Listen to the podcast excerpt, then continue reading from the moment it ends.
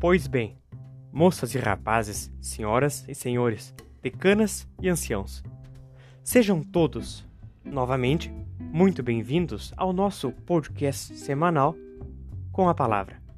Aqui, a cada quarta-feira, nós continuaremos tendo conversas.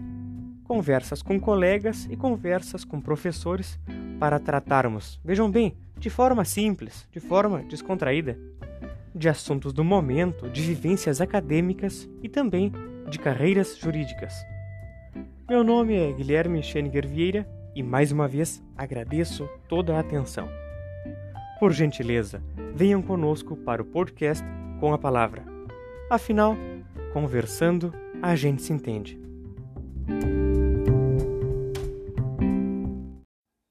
Pensemos. Primeiro, abro aspas. Quando os ventos da mudança sopram, umas pessoas levantam barreiras, outras constroem moinhos de vento. Fecho aspas. E segundo, abro aspas de novo. Na minha opinião, existem dois tipos de viajantes: os que viajam para fugir e os que viajam para buscar. Fecho aspas. Estimadíssimas amigas, estimadíssimos amigos. Sejam todos, como sempre, né? Sejam todos muito bem-vindos ao nosso epi episódio do nosso podcast semanal aqui com a palavra. Voltemos ao princípio. Essas duas citações que eu trouxe ali muito brevemente são atribuídas, são de autoria do grande escritor cruzaltense gaúcho brasileiro Érico Veríssimo, o intelectual brasileiro que dispensa maiores apresentações.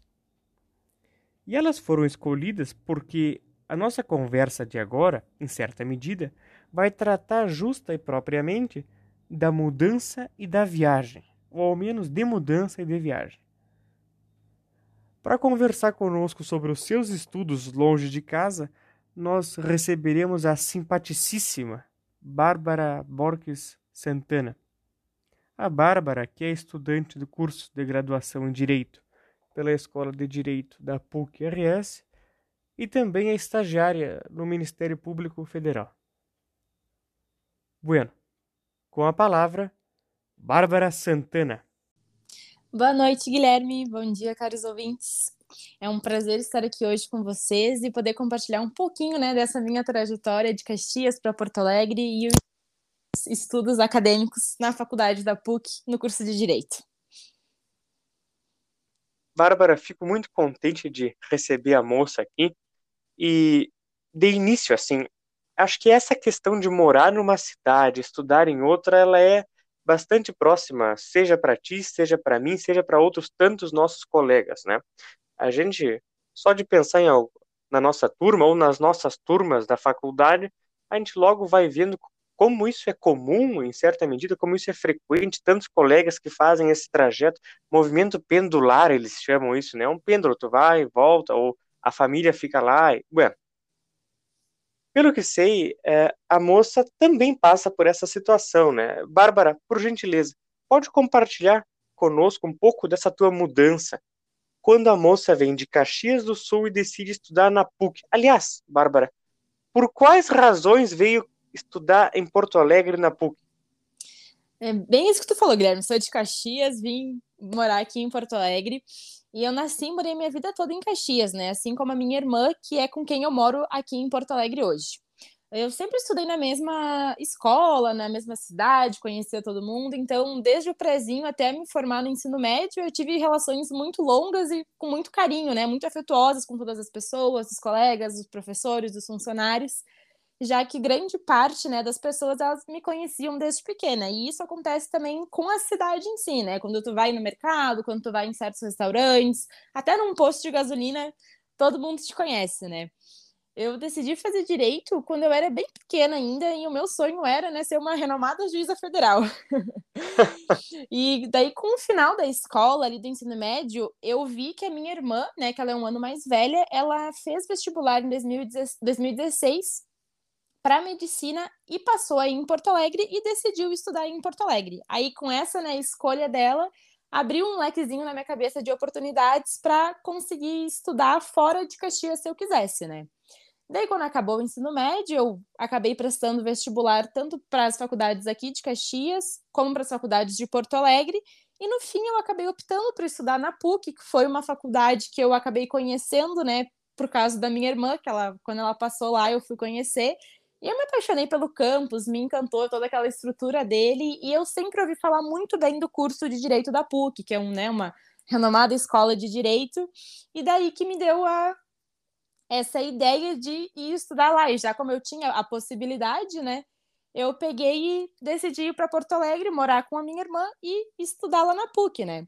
Desde o início eu sabia que essa mudança, né, gigantesca, digamos assim, de cidade, sem os pais, e morar com a, só com a minha irmã, com poucos amigos e conhecidos na cidade, ia ser um desafio assim totalmente diferente de todos aqueles que eu tinha passado, né? Mas eu estava determinada a seguir meu sonho e estudar numa faculdade tão incrível como a PUC.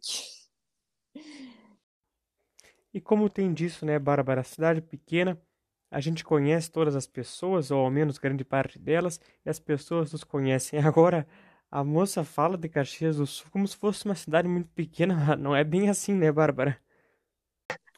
Não, é, é bem grande também, mas comparado com Porto Alegre é um pouquinho menor. É, é, mas é, continua sendo uma cidade grande. Então, Bárbara, é, muito se deve à, à escolha da tua irmã também, né? Essa possibilidade se abriu, se concretizou, a possibilidade de vir estudar em Porto Alegre, também em razão da, do curso de medicina da tua irmã, é isso? Isso, exatamente. Daí, quando eu vi que ela começou a fazer vestibular em várias cidades, ela fez até fora aqui do estado, Santa Catarina, ela fez também em São Paulo, mas no fim, como ela acabou decidindo estudar lá em Porto Alegre, eu vi, pera, não. Eu pensei assim, ah, não, pera, eu, se ela consegue estudar lá, eu também consigo, né? Daí que eu comecei a ver essa nova realidade que eu poderia ter e a buscar outras opções de faculdade, que daí foi daí que eu me deparei com a PUC, né? E foi assim um amor à primeira vista, digamos, né? Daí eu queria a todo custo estudar lá, era a minha primeira opção. Amor à primeira vista é uma, é uma expressão bonita, mas é verdade. Eu... o campus, o campus possibilita isso. A gente ainda nem entende bem direito o que é a faculdade, mas quando visita o campus é de fato é um sentimento é, de amor. Se apaixona. É verdade.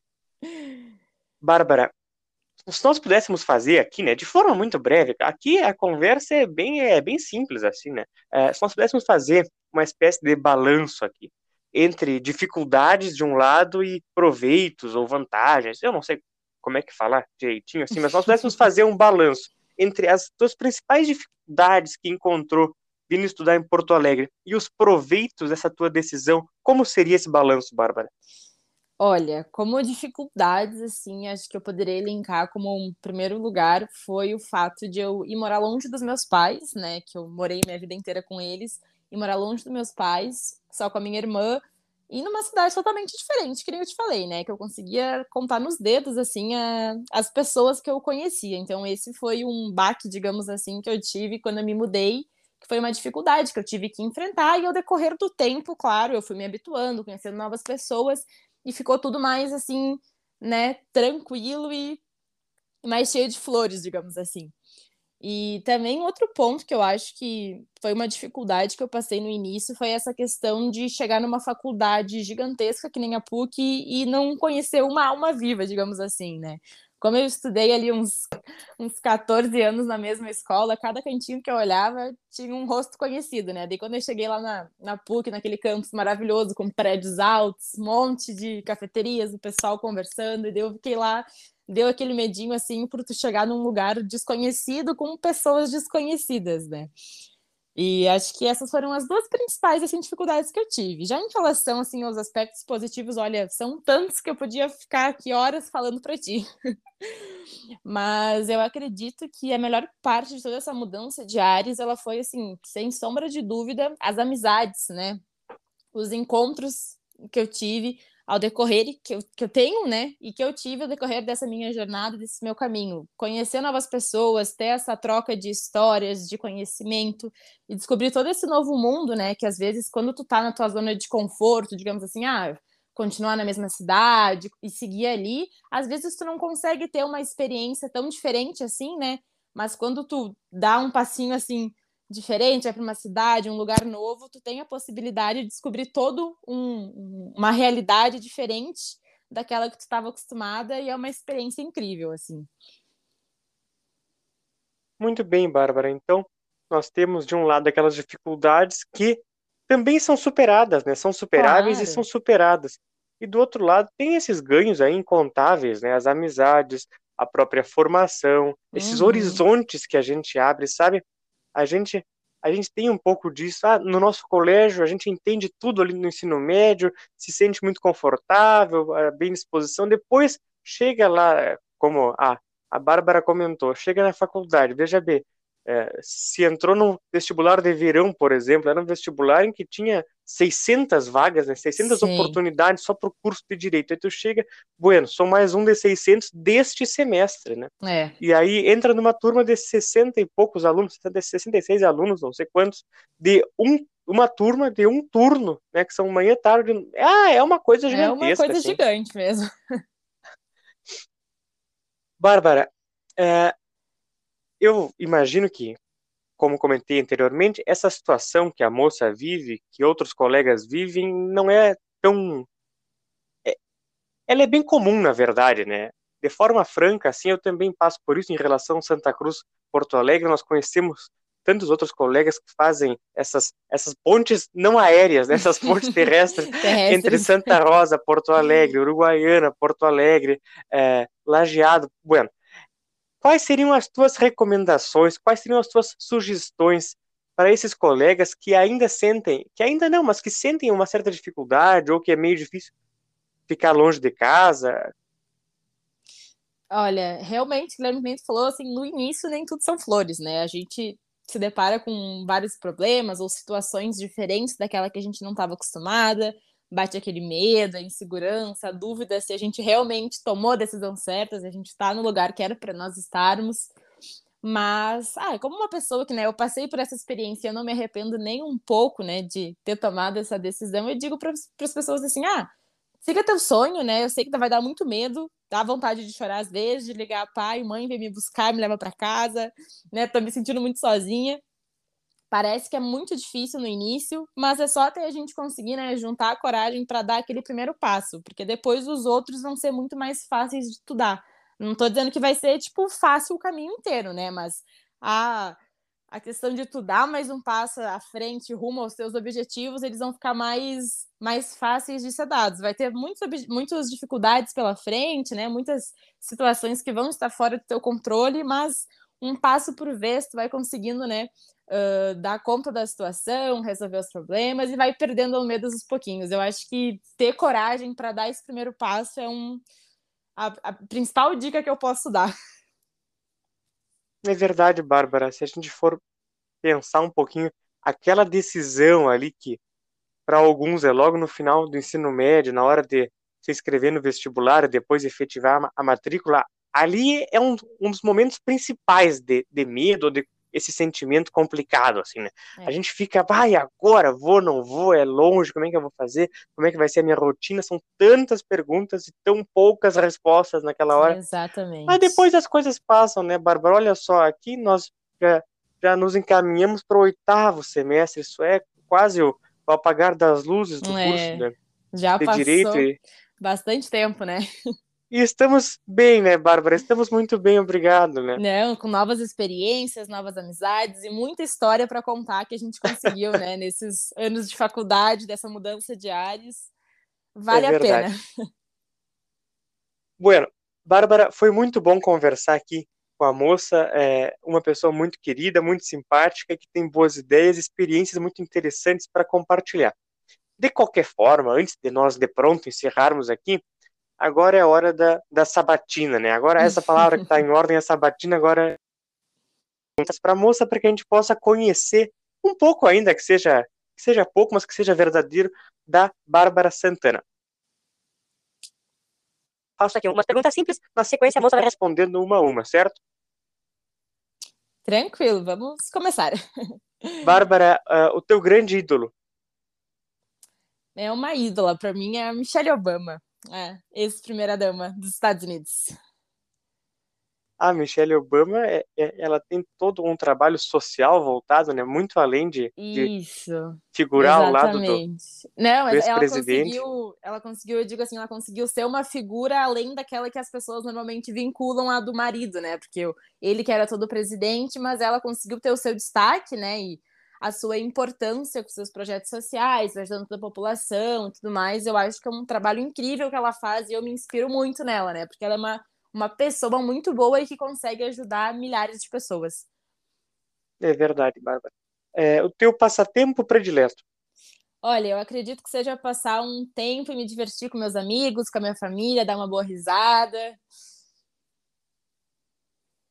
É muito bom, né? É muito bom quando a gente, quando a gente consegue aquela risada verdadeira, aquela Exatamente. coisa genuína, assim, com Sem pessoas que nenhum, se sente né? confortável. Né? É, é verdade, Bárbara. Sem filtro nenhum. É, o teu livro de cabeceira? É O Pequeno Príncipe. Ah, O Pequeno Príncipe é, é um clássico, né? Isso aí vai resistir muitos e muitos séculos pela frente, como resiste há anos para trás. Né? É. Bárbara, uma frase na tua vida. Eu trouxe uma frase da minha ídola Michelle Obama, que é: o sucesso não é quanto dinheiro você ganha, mas a diferença que faz na vida das pessoas. Ah, muito bonito, olha só. Não, não vamos supervalorizar o contra-cheque, não vamos supervalorizar uh, o valor que a gente tem em conta, mas também valorizemos aquilo que nós impactamos de forma positiva, é claro. Exatamente. Pessoas, né? Que vai além do status social que tu consegue com o sucesso, com o dinheiro, né? Que eu acho muito, muito importante também. Que bonito, Bárbara. Certo. O teu filme favorito? O meu filme favorito, eu gosto de, Eu sou uma pessoa que adora ver filmes. Tu quer me ver feliz, é me dá um tempo para ver ali filmes no final de semana inteiro. Eu adoro. É difícil escolher um predileto. Eu acho que eu não tenho um específico que eu é meu preferido, porque eu gosto de muitos. Mas um que eu acho muito bonita a história, o filme, é Viva a Vida é uma Festa, que é uma animação mexicana. Ah, é verdade, Bárbara. Isso aí é aquela animação da Disney, da Pixar. Isso, que é, se passa lá na Cidade do México e conta aquela história do Dia dos Mortos lá que eles têm como tradição. Eu acho muito legal o filme.